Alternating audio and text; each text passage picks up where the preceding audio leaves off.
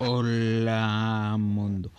El propósito de este podcast es crear o yo encontrar un grupo de gente con esclerosis múltiple que hable español.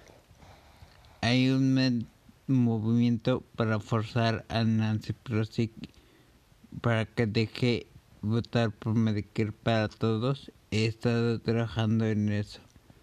También me caí y me pegué muy fuerte. Todo está bien, pero estoy medio golpeado. Ya probaron la vacuna del COVID-19. De hecho, hay varias. Las vacunas con microbios vivos no están recomendadas para gente con esclerosis simple. Pero las vacunas usan MR NA que no son microbios vivos, entonces sí están recomendados. Sobre los artículos. El primero es un video explicando la vacuna Pfizer.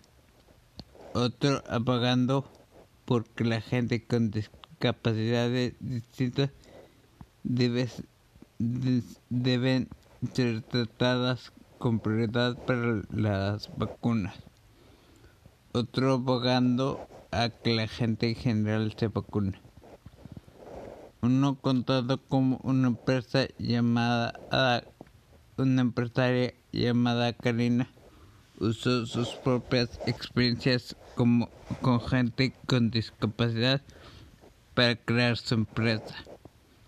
Otro de una persona con discapacidad que fue la única que corrieron del trabajo. Y por último, un reporte de un estudio sobre células madre. Les quiero recordar que no hay tratamientos con células madre aprobados, que cualquier tratamiento que actualmente se ofrezca es una tomada de pelo. Sin más por el momento, me despido.